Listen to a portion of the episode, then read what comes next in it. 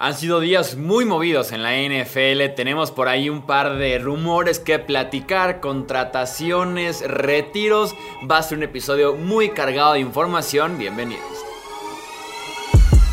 Hablemos de fútbol, hablemos de fútbol. Noticias, análisis, opinión y debate de la NFL con el estilo de Hablemos de fútbol.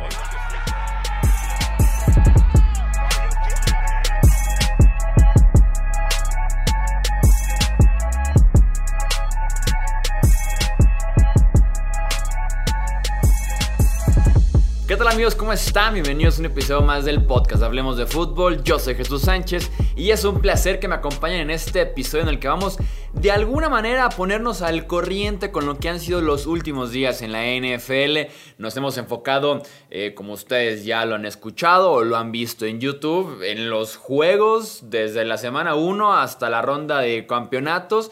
Y ahora que estamos con una semana de descanso previa al Super Bowl, podemos ponernos al corriente y tocar un par de temas diferentes antes de volvernos a enfocar en la previa y después análisis del juego grande de la NFL. Me acompañan para hacer este episodio, ya los conocen, la dupla Tony Romo. Bienvenido, Alex, ¿cómo estás?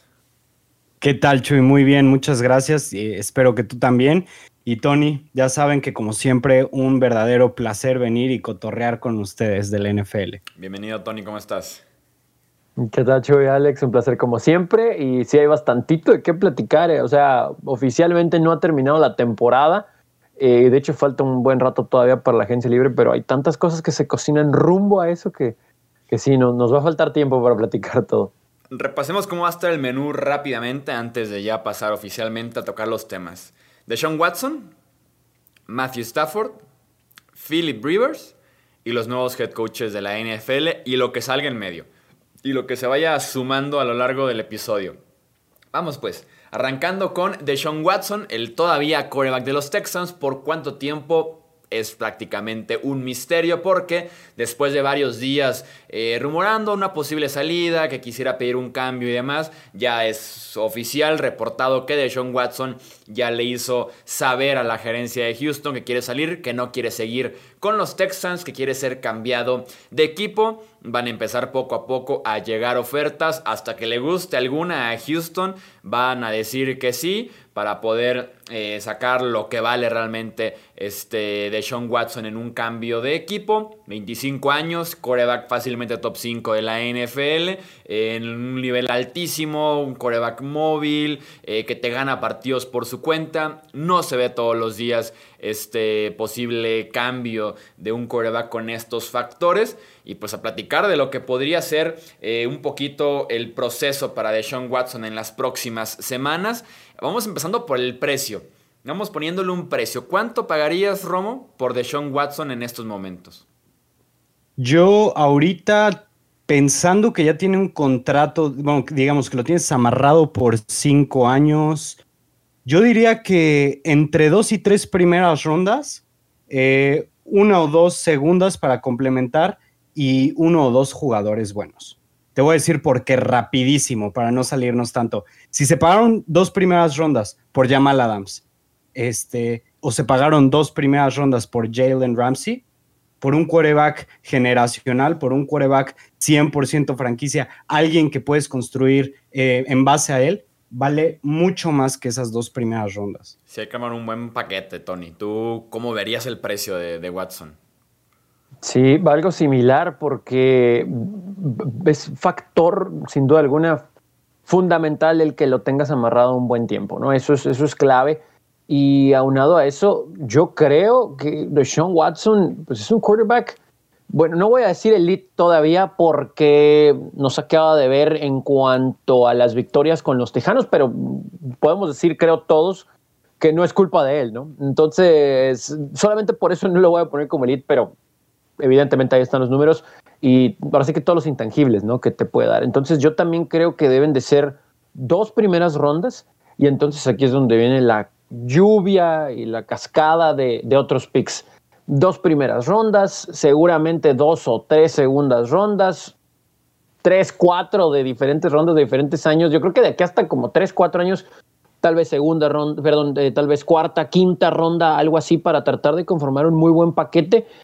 Y pues si un jugador de tu roster, lo mejorcito que le interese al otro equipo, obviamente sin dar algo que de verdad pueda ayudar a Deshaun Watson, seguramente debe estar en, consideración, ¿no? Pero si vemos que, por ejemplo, equipos como los Rams, que no tienen primeras rondas en múltiples años por la forma en que han armado su roster, pues aquí por lo menos sí puedes decir que vas a tener un quarterback franquicia, ¿no? Entonces lo vale de Sean Watson definitivamente. Ojo, tampoco te puedes convertir en los Texans para traer a Sean Watson, ¿eh? O sea, sí debes de tener algo en pie para arroparlo, porque si no vas a tener receptores ni línea ofensiva es lo mismo. Sí, va a depender mucho del escenario. Cada equipo se puede plantear el precio que puede pagar, ¿no? Dependiendo de qué tan formado está el roster, es cuánto puedes realmente apostar fuerte por Watson o si todavía faltan un par de piezas en el equipo, pues no puedes tampoco entregar el draft de dos, tres años consecutivos. Yo por lo menos en el precio sí le veo las primeras tres eh, rondas. Eh, perdón, le veo la primera y la segunda ronda este año 100% seguro el equipo que lo quiera adquirir. Creo que sí o sí también sumas una segunda, una primera ronda del 2022, otra primera ronda del 2023. Creo que el precio iniciaría ahí en tres primeras rondas, en la segunda ronda de este año y sí le agregaría tal vez otra segunda, tal vez otra tercera por ahí más adelante y pues sí, ver si lo puedes complementar con unas cuartas, quintas o por ahí un jugador, sobre todo platicando ya un poquito de los equipos que podrían estar interesados, que se habla muy fuerte, por lo menos de dos, que son Jets y de Dolphins. Creo que sería hasta fundamental venderle la idea a Houston de si no alcanzas un coreback en el draft, ahí te vas. Si soy Nueva York, Sam Darnold en parte del paquete, ya de todos no lo necesitarías. O si soy Miami, Ahí te va como parte del paquete Tua Tongo Bailoa. Tienen todavía cierto valor. Creo que en un cambio directo para Darnold o para Tua, obtienes una segunda ronda. Tal vez por Tua todavía una primera baja, pero por lo menos lo puedes tomar en cuenta estos dos corebacks como una segunda ronda, sobre todo con esos equipos que son los más sonados en los rumores con Deshaun Watson recientemente. Estoy de acuerdo con lo que dices. De hecho, yo creo que Miami es el equipo que mejor le va, ¿no?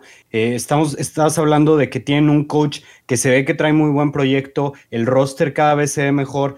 Hace falta un poco de línea ofensiva y un poco de armas, sí, pero fuera de eso los Dolphins ya están puestos. Además de que tienen dos primeras rondas, entre ellas la que le correspondía a Houston con el pick número 3. Eh, después tienen que por ahí del pick 18, ¿no? Eh, sí, es el 18 exactamente, la, que es oficialmente de ellos.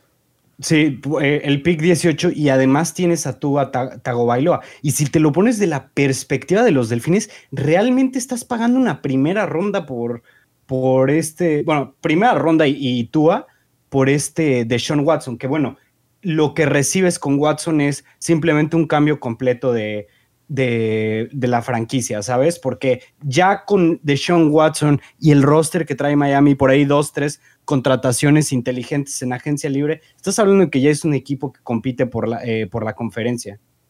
Sí, están como a un coreback, se siente como que están a un coreback y ese coreback si es Watson sería el escenario ideal. También estoy muy de acuerdo en ese aspecto. Se dice que Brian Flores tiene por ahí un peso fuerte en la decisión o en el deseo de Watson de querer ir a Miami algo que también debería tomarse en cuenta es que Brian Flores es un coach de las minorías y de Sean Watson, una de las múltiples razones por las que quiere salir de Houston es porque es una franquicia que desde la gerencia, desde el dueño Cal McNair, es un poco involucramiento que hay con el tema de la lucha, la injusticia contra las minorías en Estados Unidos. Entonces, creo que hasta en ese aspecto, Miami hasta puede palomear eh, el hecho de que de complacer o de ser un buen destino para Deshaun Watson que ahí es donde veo a Miami con la ventaja para que si deciden jalar el gatillo, sí, sí se pueda lograr, porque ah, inclusive si nos podemos un poquito ahí exquisitos para tratar de ayudarle, híjole, a la oficina, a la franquicia, a la afición de los Tejanos, pudieras tal vez pedir algún jugador defensivo de mediano impacto, porque también no creo que los delfines quieran soltar a lo mejor que tengan de ese lado, pero tomando en cuenta los problemas que han tenido los tejanos en las últimas temporadas, sobre todo en la secundaria, tal vez pudieras pedirle a alguien por ahí, ¿no? Que, que tomando en cuenta que si lo sueltas, lo puedes compensar tal vez esa baja defensiva con los puntos que te va a dar de Sean Watson. El problema ahí es con los Jets, porque, y ahorita vamos a hablar de, de Robert Saleh, es que no hay, quitando a Darnold, que entiendo, creo que sí, sobre todo en estos equipos en específico, si tienes que incluir al quarterback eh, que tienes ya en el paquete, e, es que no hay nada más, ¿no? O sea, si eres los Jets de verdad, vas a tener que dar, evidentemente, la mayor cantidad de picks que, tengas del draft.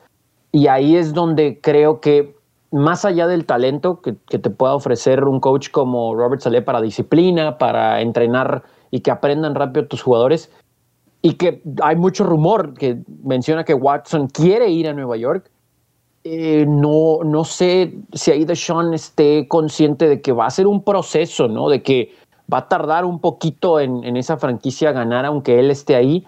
Y vuelvo a lo mismo, o sea, los Jets no sé qué tan atractivo pueda ser para los Tejanos el que hagan el cambio con ellos, más allá de que asuman todo el salario ¿no? de, Watson. En cambio, con Miami. Lo que le interesa realmente es recibir la mayor cantidad de picks. Creo que a, Houston no le debe ni interesar en qué escenario termina eh, Watson para la próxima temporada y en futuro. Simplemente el que te da el mejor paquete de selecciones y de jugador es el que Houston va a aceptar. Aquí es donde entra la, como el siguiente punto del cambio, que es hay una cláusula en el contrato de Sean Watson, en el que él no puede ser cambiado de equipo, pero esta cláusula se puede levantar en cuanto el jugador quiera. Entonces, si Houston le dice al jugador, tenemos un cambio con X equipo y Watson no quiere tal equipo, no levanta la cláusula, y listo, no es cambiado de equipo. Eh, tal equipo se interesó y tenemos el trato, ¿te interesa Watson? Sí, levanto la cláusula y ahora sí puedo ser cambiado de ese equipo. Sí, eso va a ser un factor, ¿no? Porque si llegan los Jets y ok, para Houston es atractivo por los picks, pero como proyecto para ganar lo antes posible, para Watson no. y, en cambio en Miami tienen todas las piezas para ganar ya, ¿no? Miami ya está ganando. A mí ese reportes de los Jets no me convencen mucho porque no veo, el, no veo por qué Watson le interesaría a los Jets. Sería Exactamente. lo mismo a los Texans, ir a ganar 4 o 5 partidos eh, con lo que haga Watson y con lo que le resta el resto del equipo. Deja tú eso, hubieron dos equipos en toda la NFL que fueron peores que Houston, y entre ellos están los Jets, ¿no? Y bueno, los Jaguars que no están ni en la conversación, pero hay varias cosas por las que no me hace sentido irse a los Jets. Primero que nada, no tiene las armas suficientes. No digo que los Jets no tengan nada, pero realmente, o sea, irse a Miami lo beneficia en todos los aspectos, ¿no? O sea, más armas, una defensiva complementaria, bueno, más bien una defensiva muy buena que puede ganar juegos por, por ella misma y además tienen espacio en el salary cap como para poder traerle eh, un par de armas buenas o igual y un arma buena y, reforzar la línea, un, otro corredor si quieres, no sé, hay, hay varias cosas que pueden hacer. Y otra cosa, que no se ha tomado en cuenta, creo yo, en la cuestión de, irse a Nueva York es el impacto que, él tendría en su salario, ¿no? Porque en, tanto en Texas como en, como en Florida no hay impuesto estatal sobre, sobre lo que ganas. En Nueva York literalmente le quitarían el 9%, más del 9% de hecho, de lo que gana. O sea, casi el 10% de su salario se iría en impuestos extra. Entonces, no tiene absolutamente nada de sentido que, este Watson eh, quiera irse a los Jets. De hecho, ni siquiera para los Jets diría yo que, que tiene sentido. Creo yo que ellos, o sea, obviamente eh, agarrar, conseguir un quarterback del nivel que es de Sean Watson, las oportunidades que se te pueden dar es probablemente una cada 30 años, ¿no? alguien, alguien de ese nivel. Pero de todos modos, o sea, los Jets no pueden empeñar su futuro por un solo jugador. Supuestamente es Robert Sale, la carta fuerte de la carta fuerte, perdón, de los Jets que, que Watson le pidió a Houston entrevistar ahora en el offseason para ser el nuevo head coach de los Texans y los Texans ni lo entrevistaron, nunca hubo ni un solo contacto, los Jets ganaron esa carrera por Robert Sale. Yo estoy de acuerdo, si analizas el roster de los Jets, creo yo que solamente encuentras a dos jugadores que son conocidos como, como blue chip players, o sea, jugadores que son columnas para partir de ahí construir la franquicia, que tienen potencial de All Pro y son Vector en el tackle izquierdo y Quinnen Williams, el tackle defensivo. Entonces, yo no le veo mucho sentido. No sé si sea como cierta presión por parte de otros equipos, el filtrar un rumor sobre los Jets o, algo del estilo. Yo sigo viendo a Miami muy fuerte. Eh, tanto con los picks del draft que pueden ofrecer, lo que te ofrecen del roster, el coach, el ganar ahora.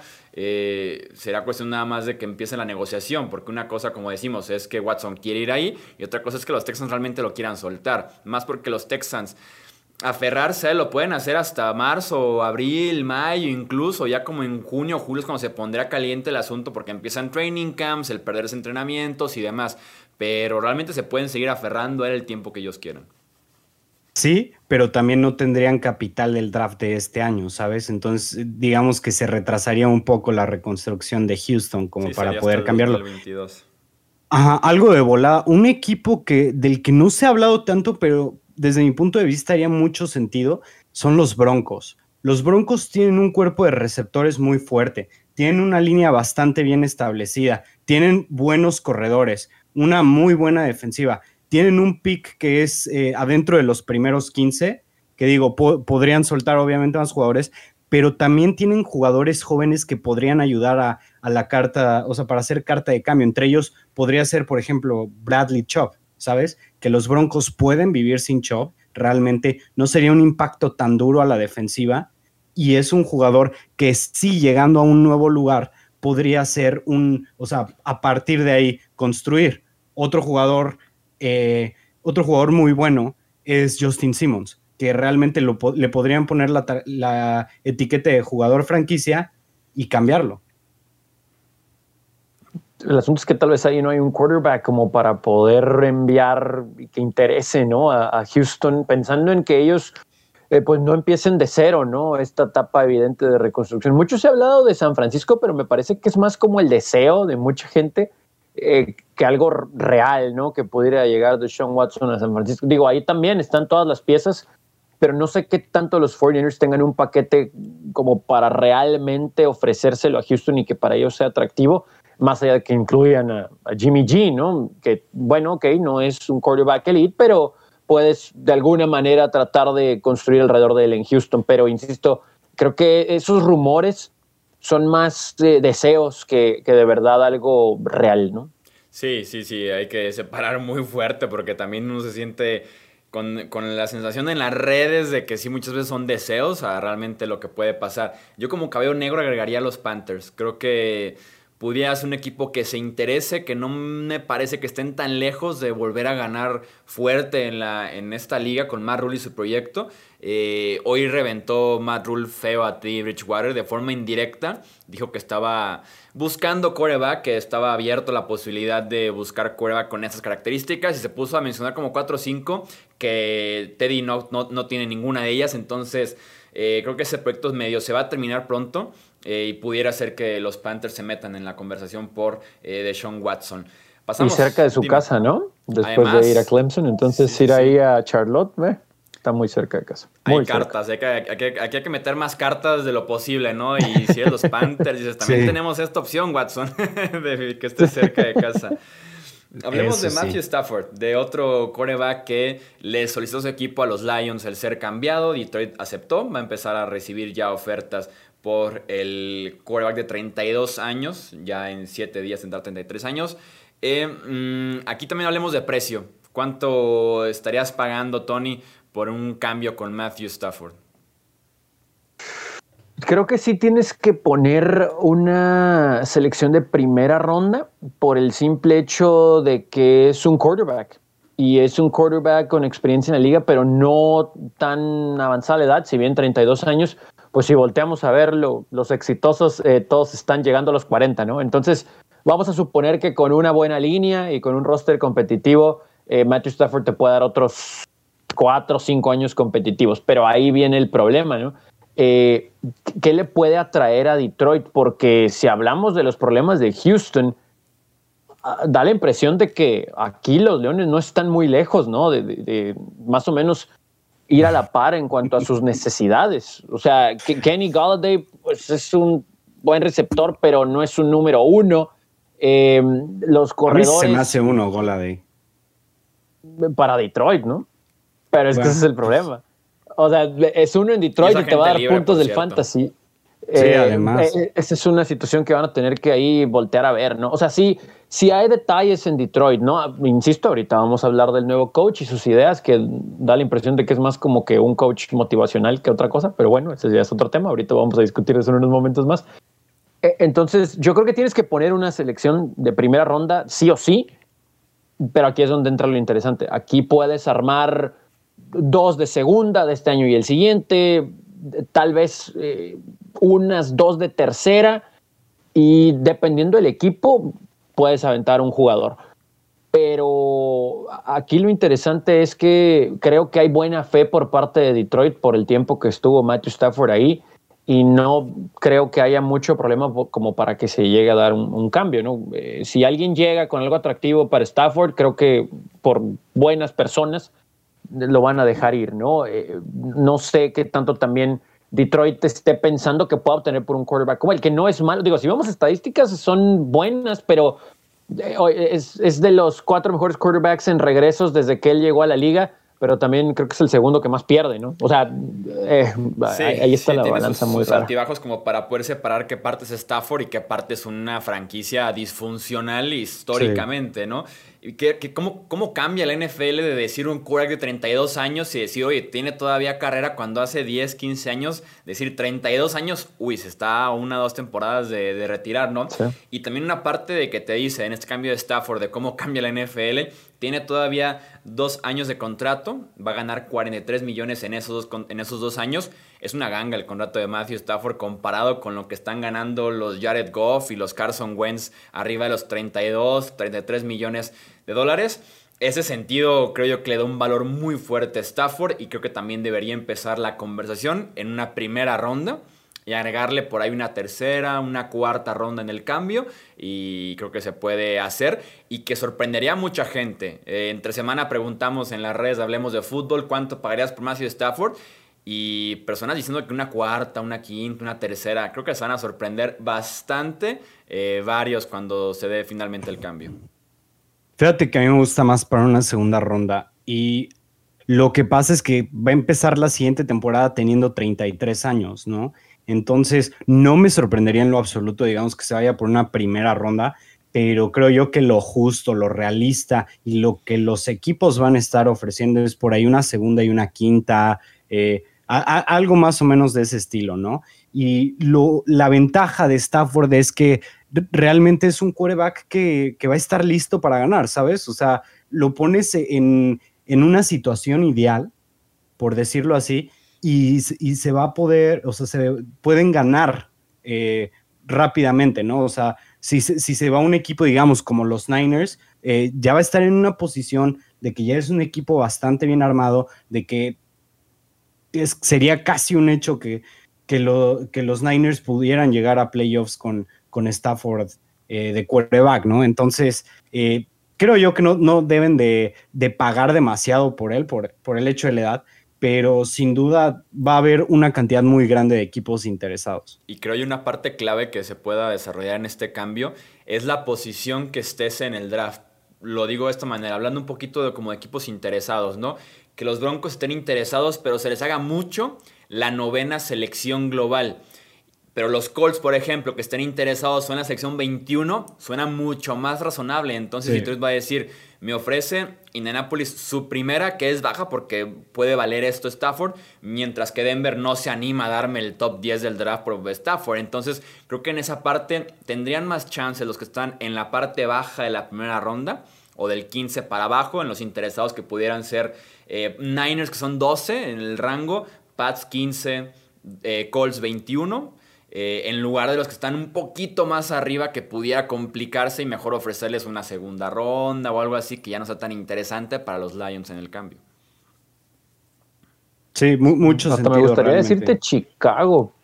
El problema de Chicago es que me gustaría decirte Chicago, pero entonces pero si no, no van a hacer un trato ahí, ¿no? Que yo recuerde fue nada más o el último, el Drew Bledsoe, que cuando fue cambiado a los Bills que con todo respeto, pues fue visto como, ah, pues los Bills, ¿no? Sí. ¿Qué va a hacer ahí? Exacto, entonces un cambio dentro de la división, por lo mismo en lo de Watson, ni considera los Colts, ni considera los Jaguars, porque adentro de la división mandar un coreback sería dispararte en el pie al año dos veces.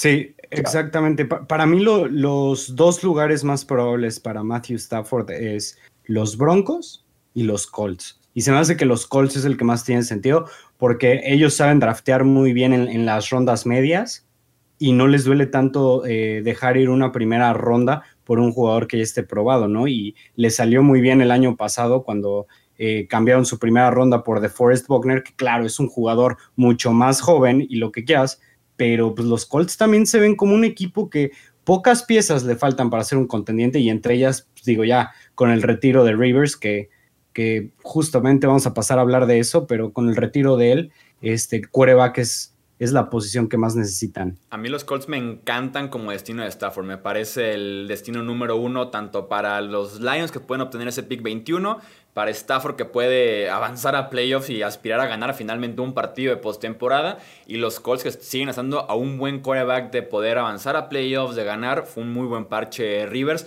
puede ser otro mejor parche eh, Matthew Stafford. Y como dices, ya hicieron el cambio de Forrest Buckner. No salió tan bien, pero también hicieron el de Trent Richardson hace unos años. Entonces son medio sencillos de soltar la primera ronda por jugadores probados. Eh, no me sorprenderá que los Colts sean la opción para, para Stafford. Ni siquiera te queda tan lejos eh, Indianapolis de, de Detroit, Michigan. Y aquí también digo, no hemos hablado de esto porque honestamente no ha sido tema de conversación, pero a mí me gustaría que ahí el Washington Football Team se involucrara, porque como que tienen las esperanzas, sobre todo Ron Rivera, en eh, Kyle Allen, que los destellos que ha tenido han sido buenos, lo conoce desde Carolina, ok, pero, pero creo que no, no podemos apostar todos por él y tal vez estaría interesante como para mandar un mensaje a la división, a la misma liga, a alguien así, eh, pero no ha sido tema de conversación, ¿no? Washington, entonces pues parece que por ahora se van a casar con, con Allen o buscarán algo en el draft. Pero no estaría mal, ¿no? Si llega algún veterano probado también ahí sería interesante. Y Matthew Stafford creo que podría, con esos receptores, con ese juego terrestre, con esa línea, estaría interesante verlo. Pero dudo, ¿no? Y, coincido con lo que mencionaba Alex. Eh, Indianapolis queda como anillo al dedo, me parece, para Matthew Stafford. Sí, sí, sí. También los Pats tienen mucho sentido, los Niners, pero sí, Indianapolis es el que más nos agrada. Pasamos a hablar de Philip Rivers. Se va uno de los mejores corebacks en la historia reciente que ha tenido esta liga, este deporte. Después de 16 años con los Chargers, un año con los Colts, se despide eh, Rivers con 240 inicios, que por cierto fueron de forma consecutiva, no se perdió ni un juego desde el 2006 hasta el 2020.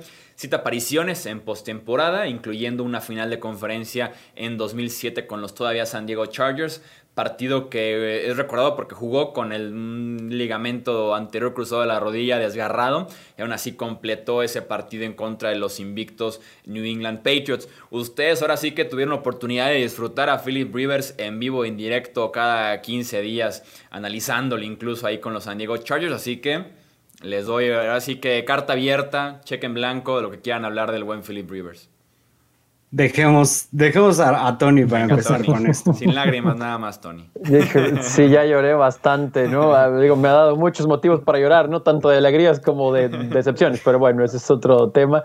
Eh, Philip Rivers es un Hall of Famer, ¿no? Eh, cualquiera pudiera objetarlo, eh, pero hay múltiples motivos, ¿no? Para, para argumentar que lo es, y tal vez el más sencillo es decir que si Dan Fouts es un Hall of Famer, pues Rivers hizo pedazos los récords de Dan Fouts en los Chargers, él lo va a hacer. Siempre, es verdad, es una pena, pero siempre va a estar ahí el, el llamerito, eh, la desesperación en ocasiones por tratar de hacer jugadas él solo porque no tenía mucho talento o porque simplemente le ganaba, ¿no? Las danzas hay que también ser muy conscientes de eso. Daba la impresión de que había momentos de juego en los que tenía que utilizar la cabeza fría y pues la sangre caliente ganaba, ¿no? Eso es una realidad, pero de todos modos, eh, era, un, un, jugador, y lo digo así porque ya no es activo, eh, que si bien tal vez no tenía la forma más clásica, ortodoxa de lanzar la pelota, más bien como empujándola, eh, es algo que desde que estaba chico, pues se le quedó en su mecánica, muy efectivo, había algunos pases, como todos los quarterbacks elite, que solamente los pueden hacer ellos, ¿no? Y, y Philip Rivers lo llegó a hacer en múltiples ocasiones. Em, la cara de la franquicia después de que Ladinian Tomlinson se fue de los Chargers, sin duda alguna. Ahí están los números, eh, top 10 en muchos de ellos, por no decir que en todos. Y tristemente nada más faltó el anillo, ¿no? Está ese juego que, que mencionabas, eh, Chuy, después de haberle ganado a Indianapolis con un touchdown de Billy Bolek, porque él no pudo terminar el juego en la ronda divisional. Eh, si él hubiera estado al 100%, si la Daniel Tomlinson hubiera estado al 100%, si Antonio Gates hubiera estado al 100%, tal vez por cómo se dio ese juego, los Chargers le pudieron haber quitado el invicto a los Patriots, pero nunca lo sabremos. E inclusive, antes de esa temporada, un juego de ronda divisional encendido contra los mismos Patriotas, si Marlon McCree se hubiera sentado después de una intercepción y que Troy Brown no le quitara la pelota, o sea, a lo mejor la historia sería diferente, ¿no? Y así nos podemos ir, ir con, con distintos escenarios, ¿no? Para los Chargers pero Philip Rivers era un, competidor en toda la extensión de la palabra, un líder, cómo hablaba, no se callaba la boca, pero curioso, eh, podía estar en, cualquier horario de televisión porque pues, no decía ninguna grosería, ¿no? Entonces era algo muy particular, muy singular, pero pues eso también lo hacía especial y motivaba a sus, a sus jugadores. Eh, Nick Hardwick siempre hablando muy bien de él, pues le tocó ser su centro la mayor parte de su carrera. Y, bueno, eh, un, un, tipazo, ¿no? La verdad, también las pocas veces que ahí cruzamos palabras es, es de lo más, eh, ahora sí que clásico, como dicen, eh, un caballero de los emparrillados, sin duda alguna. Y sí se le va a extrañar, ¿no? Con todas sus intercepciones, pero sí se le va a extrañar a Philip Rivers. Ah, definitivamente.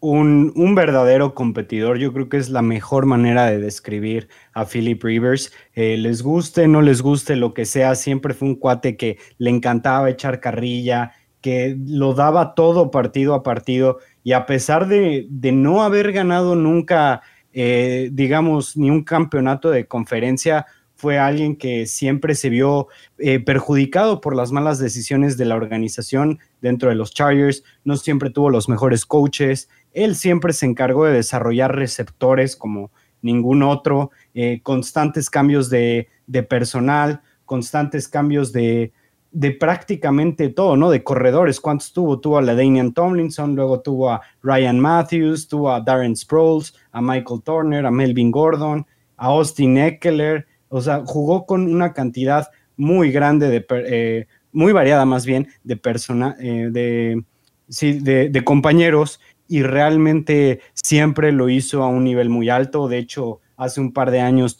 tenía una temporada que yo creo que iba, iba de candidato para MVP en el, en el 2018 y realmente va a ser una tristeza ya, ya no tenerlo, ¿no? Porque así como lo dijo Tony, yo también considero que Philip Rivers es un Hall of Famer, tal vez no de, de primer año, pero, pero tiene que terminar en el Hall of Fame tarde o temprano. Entonces, de verdad que mis respetos a, a Rivers.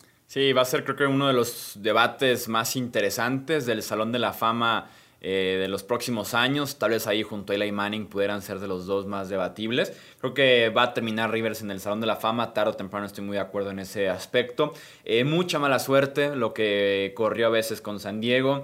Eh, sin línea ofensiva. Mm, creo que en muchos años no tenía nada enfrente tenía que anticiparse mucho a los pases en ese estilo flotadito de sus envíos que llegaban, no sé cómo, pero llegaban al momento correcto, en el lugar correcto.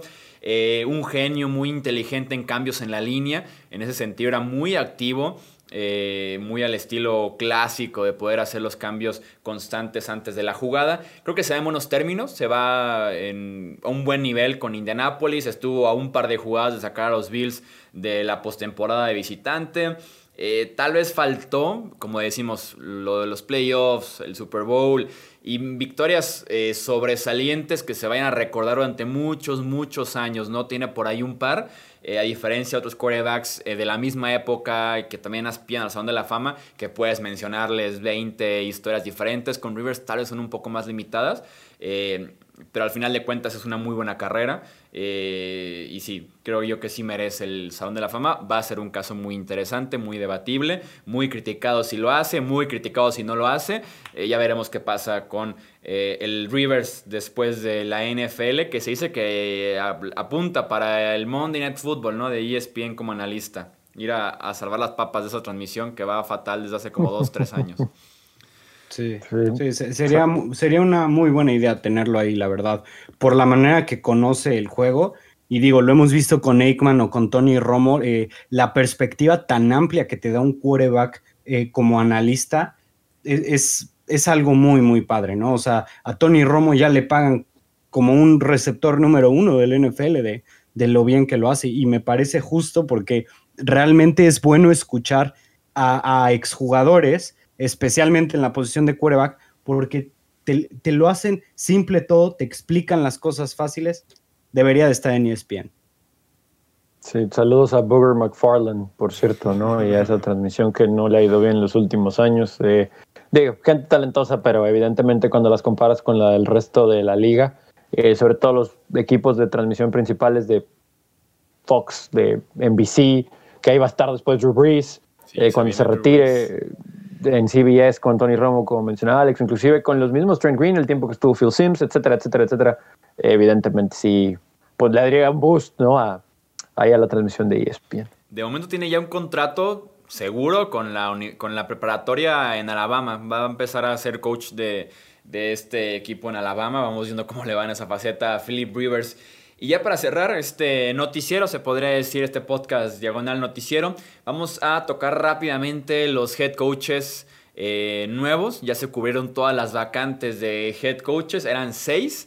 Quedaron de la siguiente manera. Robert Sale es el nuevo head coach de los Jets. Urban Meyer es el nuevo head coach de los Jaguars. Nick Siriani de los Eagles. Arthur Smith de los Falcons. Brandon Staley de los Chargers. Dan Campbell de los Lions. Y la última en cerrarse, David Cooley es el nuevo head coach de los Houston Texans, también conocido como la gota que derramó el vaso en la paciencia de, eh, de Sean Watson. Eh, ahora sí que también aquí carta abierta. Eh, ¿De quién quisieran hacer un comentario de estos seis nuevos head coaches? ¿Quién les intriga? Alex, Alex, su primero. Vas a hablar, ahí te va, los conozco bien. Alex va a hablar de Urban Meyer y Tony de Brandon Staley. ¿Me equivoco? Brandon Staley.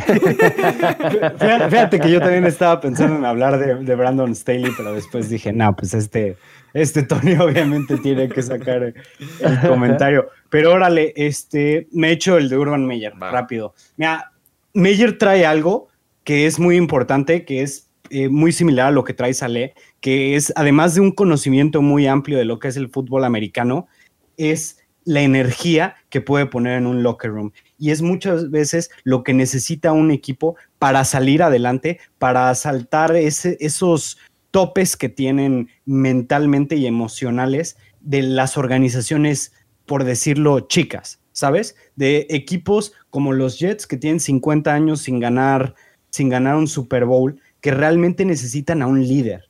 Necesitan a alguien así, así exactamente como lo hizo Buffalo con Sean McDermott. Eso es más o menos lo que, lo que lleva Urban Meyer, ¿no? Eh, ha sido dos veces campeón nacional con distintas universidades. Primero llevó a, a la Universidad de Florida en el 2008, que por cierto, leí una estadística de ese equipo que 41 jugadores de ese roster han sido arrestados ya. Verdaderamente impactante. Y en medio este estaba Tim Tebow, que es un santo, ¿no? en medio de todo el pero, bueno, entre, entre otros está, eh, por ejemplo, Aaron Hernández, que digo, todos, todos sabemos qué pasó con Aaron. Este, y Riley, Riley Cooper, también el, ex receptor de los, de los Eagles, que lo agarraron en, video diciendo cosas racistas, pero bueno, yéndonos otra vez a, Urban Meyer, eh, es un buen head coach, nada más no sé qué tanto se pueda transmitir su, eh, digamos, sus habilidades para coachar del colegial al fútbol americano, porque realmente como platicaba, era alguien extremadamente, digamos, motivacional, que no sé si su manera, si la manera que hacía con los jugadores de, fútbol americano colegial pueda ser, eh, pueda funcionar con jugadores de la NFL, pero de menos tienen a alguien con presencia, los Jaguars, que eso es muy importante. Si a mí Meyer me encantaba en la universidad. Tengo bastantes dudas en la NFL. Tiene cero experiencia. Estaba acostumbrado con Florida y con Ohio State a tener jugadores cinco estrellas, eh, nada que ver con el roster que estaba en el lateral de enfrente, había una diferencia de talento brutal entre sus equipos y los que tenía como rivales. Este, además de que se retiró del colegial de alguna manera por problemas de salud, entonces es mucho más demandante la NFL que la NCAA. Vamos viendo cómo aguanta en ese sentido eh, Urban Meyer. ¿Tú cómo ves, Tony, estos seis coaches? ¿A quién te gustaría tomar? Sí, nada más para cerrar lo de Urban Meyer, eso, eso, es, eso es clave. O sea, se retiró dos veces sí. por ese mismo problema y diciendo que por estrés, por todo lo que demandaba el juego, pues la NFL es más demandante, ¿no? O sea, más allá de que puedes delegar de alguna manera tal vez más fácil, es más demandante. Y desde que estaba en Utah, ¿no? Desde antes que estaba en Utah, pero con Utah, con una universidad muy pequeña, hizo muy competitiva esa escuela.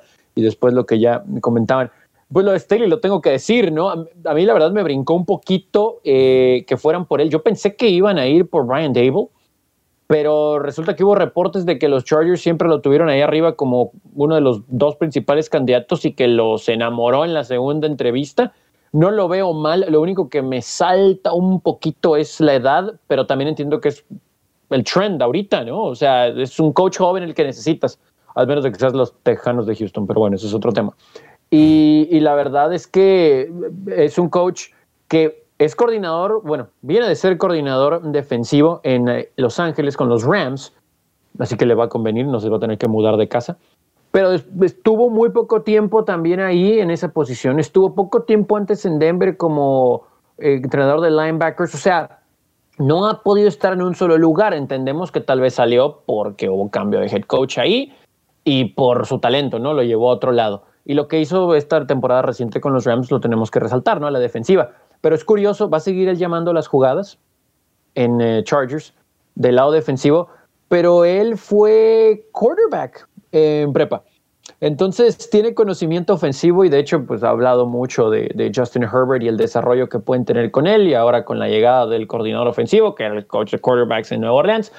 Eh, creo que podemos dar el beneficio de la duda para bien, ¿no? Eh, coach joven, tiene un buen equipo, ya está terminando de armar el staff de coaches y vamos a ver cómo puede convertir esa defensa. Esperemos en una top 5 de la liga y que puedan desarrollar bien a Justin Herbert, pero lo más importante es darle tiempo, ¿no? O sea, línea ofensiva, pero Brandon Staley me parece que no es una mala firma, es algo interesante. El que parece que se va a quedar ahí es Brandon, eh, perdón, es Brian Dable, ¿no? Que surgía como candidato en todos lados. Pero bueno, creo que los Chargers al final eh, eligieron bien. Del resto, híjole, quisiera echarme un buen clavado, pero voy a tocar nada más el, eh, tema rapidito de lo que pasa con Dan Campbell en Detroit. Fue jugador ahí, ha sido coach de Tyrants, es un, es un tipo de NFL, pero voy a hacer aquí súper mala onda con él. Football guy. Eh, me parece que es too much football guy. O sea, creo que es un gran motivador y no dudo que sea un buen coach. Pero eh, sí, o sea, como para llegar a una organización como Detroit, Mike eh, Los eh, entiendo porque se decía que Matt Patricia era como el rocket scientist, ¿no? Se decía mucho que era acá súper de analíticas, del diseño, así como los números. Y normalmente cuando despides a un head coach y quedas con un muy mal sabor de boca, buscas exactamente lo contrario. Y Dan Campbell es eso. Va a tener que rodearse muy bien, pero muy bien porque es un tipo motivacional, es un tipo en el que va a inyectarle energía al equipo, va a inyectarle la motivación, las ganas de seguir luchando, como él decía, nos van a tumbar, vamos a levantarnos, y mientras nos levantamos vamos a morderlo de la rodilla y arrancarle el ligamento. Y nos van a tumbar y vamos a arrancarle ahora el otro ligamento. Entonces es un estilo muy, muy así de head coach. Necesitas un muy buen staff a tu alrededor para que eso funcione. Y lo están armando, ¿eh? Realmente lo están armando. Porque he visto, por ejemplo, Anthony Lynn. ¿Se te hace con Anthony Lynn? Como ah, Anthony Lynn se me hace buen, buen coordinador ofensivo. Ay, digo, ¿qué, asistente disponible podrías preferir que Anthony Lynn? Uh, preferiría buscar opciones antes de, antes de Anthony Lynn. Antes yo de Anthony Lynn. Yo, yo, yo, se me hace, que hay muchos jugadores en ese staff y hay veces que eso no me agrada tanto. A mí se me hace que sí le están rodeando bien, la neta. No sé, Yo paso con Anthony, Lynn. Anthony Lynn. No sé, sí, sí, sí. O sea, con esa responsabilidad de coordinador ofensivo, no. Tal vez coach de running backs como estuvo en, Buffalo, pues fue running back, ¿no? O sea, algo sabe. Sí. pero, pero coordinador ofensivo, ahora también, ¿qué quarterback van a tener? O sea, eso, eso, es, eso es algo ahí a, pensar. No sé si en el draft o si con el cambio con Stafford llegue alguien ya medio probado. sí, está, está, está raro, no sé. O sea, nada en contra de Dan Campbell. Me gustaría tener en mi staff de coaches pero creo que nunca le daría las riendas, ¿no? Del, Ferrari. A mí, a mí del que me gustaría hablar, ya, para cerrar, sería Nick Siriani, la opción de Filadelfia. Un caso curioso, Filadelfia se deshizo de Andy Reid hace unos años y buscaron a su sucesor para reemplazarlo, a Doc Peterson, ¿no? Entonces, ¿por qué no mejor quedarte con, con Andy Reid? Eh, dejan ir a Frank Reich para ser el coach de los Colts. Y años después buscan al sucesor de Frank Reich. Entonces, ¿por qué mejor no te quedaste en su momento con Frank Reich? Y llega Siriani, ¿no? Que es como, eh, pues sí, el segundo detrás de esa ofensiva de Frank Reich en Indianapolis. Además de que estaba bravo el panorama en Filadelfia. Literalmente nos dejó muy claro eh, el dueño de los Eagles que era Carson Wentz, ¿lo aceptas o no? Doc Peterson dijo, no, te vas Doc Peterson. Entonces, Nick Sirianni llegas diciéndole que sí, obligatorio a Carson Wentz. Entonces, está medio tóxico el asunto en Filadelfia. E insisto, no me han gustado mucho los procesos de dejar ir a coaches que han sido muy buenos y buscar años después a, a su reemplazo, siendo su sucesor prácticamente. Sí, yo nada más ahí le doy palomita a los Falcons con Arthur Smith, creo que es un muy buen coach, coordinador ofensivo en Tennessee, pero pues creo que ahí el problema es la defensa, ¿no? Entonces sí van a tener que, echarle un vistazo a ese lado de la pelota. No sé si a mí me encanta ese de, Arthur Smith. O sea, digo, no lo voy a criticar porque pues, realmente sí fue un buen coordinador ofensivo. El, salto que hizo dar a, Ryan Tannehill fue increíble. La temporada de 2.000 yardas de Eric Henry. Pero no sé. No sé, o sea, simplemente no, no me da tan buena espina esa contratación. Sí, no es tal vez la más atractiva, aunque siempre buscarle un, sacar el, último provecho a Matt Ryan y Julio Jones. La mejor manera es traer un tipo como Arthur Smith, justamente, que ya revivió a Ryan Tannehill y también sacó lo mejor de un Derrick Henry, de un Corey Davis recientemente, Jeff Brown y demás jugadores en esa ofensiva de Tennessee. Eso es todo entonces por este episodio noticiero de Hablemos de Fútbol. Recuerden suscribirse al podcast, dejarnos un comentario en las redes sociales o también aquí mismo en YouTube. Activar notificaciones, un comentario en la parte de abajo. Ya saben cómo procede todo eso. En nombre de Alejandro Romo, de Tony Álvarez, yo soy Jesús Sánchez y eso es todo por este episodio. Gracias por escuchar el podcast de Hablemos de Fútbol. Para más, no olvides seguirnos en redes sociales y visitar hablemosdefutbol.com.